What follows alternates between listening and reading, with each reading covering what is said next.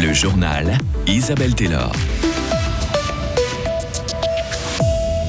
Le niveau des lacs qui monte ces derniers jours nous rappelle les inondations de l'été 2021, mais on ne devrait pas en arriver là. On fait le bilan des dégâts. Bye bye l'asile, bonjour les primes d'assurance maladie. La conseillère fédérale Elisabeth Baumschneider a sauté sur l'occasion pour reprendre le département d'Alain Berset cette semaine. Et enfin en sport, après quatre succès de suite en Coupe du Monde en Super G, Marco Dormat a trouvé son maître, ou plutôt même ses maîtres, puisque deux coureurs autrichiens ont été plus rapides que lui aujourd'hui à Val Gardena. Les lacs de Morat et de Neuchâtel nous font quelques frayeurs cette semaine avec les intempéries de ces derniers jours. Le niveau d'eau a considérablement augmenté. Selon les prévisions de l'Office fédéral de l'environnement, il pourrait atteindre 430,4 mètres par endroit d'ici quelques heures.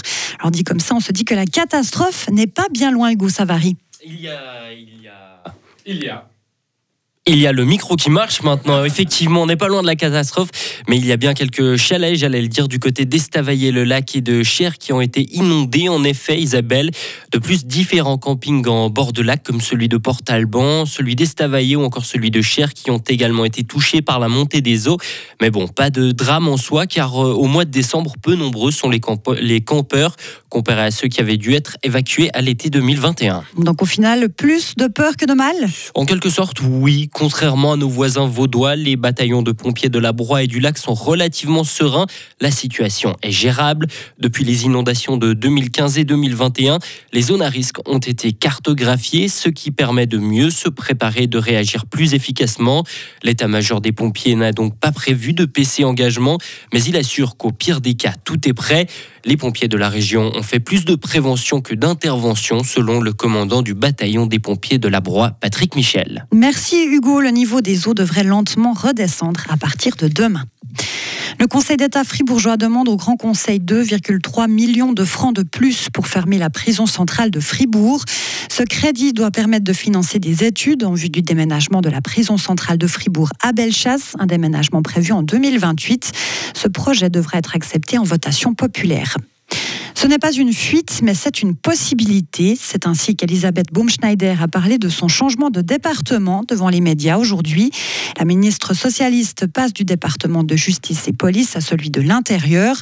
Les affaires sociales, la culture, c'est davantage ton domaine de compétence que l'asile et le droit. Mais la jurassienne sera-t-elle menée à bien les indispensables réformes des systèmes de santé et des retraites? L'analyse à Berne de notre correspondant parlementaire Serge Jubin. Une autre question, Tarabuste a-t-elle les épaules assez larges pour diriger un département mammouth, s'affirmer face au lobby extrêmement puissant de la santé, des retraites, des grands distributeurs concernant l'alimentation? Pourquoi réussirait-elle là où Alain Berset a certes fait de son mieux, mais a souvent dû porter des décisions qui n'étaient finalement plus guère les siennes? Elisabeth Baumschneider doit changer de registre et de costume en s'installant à l'intérieur, prendre du recul, de la hauteur, incarner la raison d'État et ne pas hésiter à taper du poing sur la table, notamment devant le Parlement et les lobbyistes. Cela s'appelle opérer une mue, quitte à perdre de sa spontanéité et de la sympathie qu'elle dégage, souvent d'ailleurs assimilée à un manque de compétences. Elle doit donc se transformer, comme ses collègues Karine Keller-Souter et Viola Amert, en femme d'État, sans état d'âme, qui sait encaisser les coups, les rendre, faire de la stratégie et convaincre.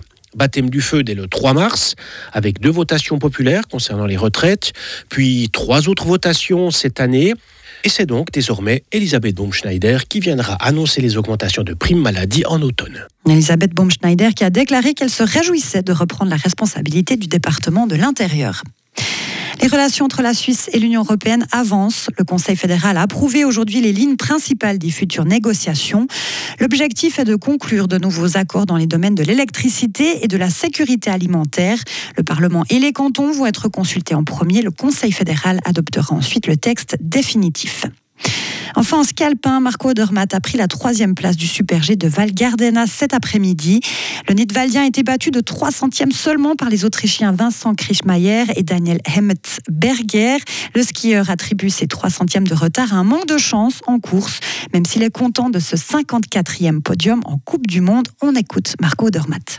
Non, je suis très heureux avec la course aujourd'hui. C'est une nouvelle discipline avec Super jamais sais si tu évites. Et, mais bien sûr, 3 centimes, c'est, c'est rien.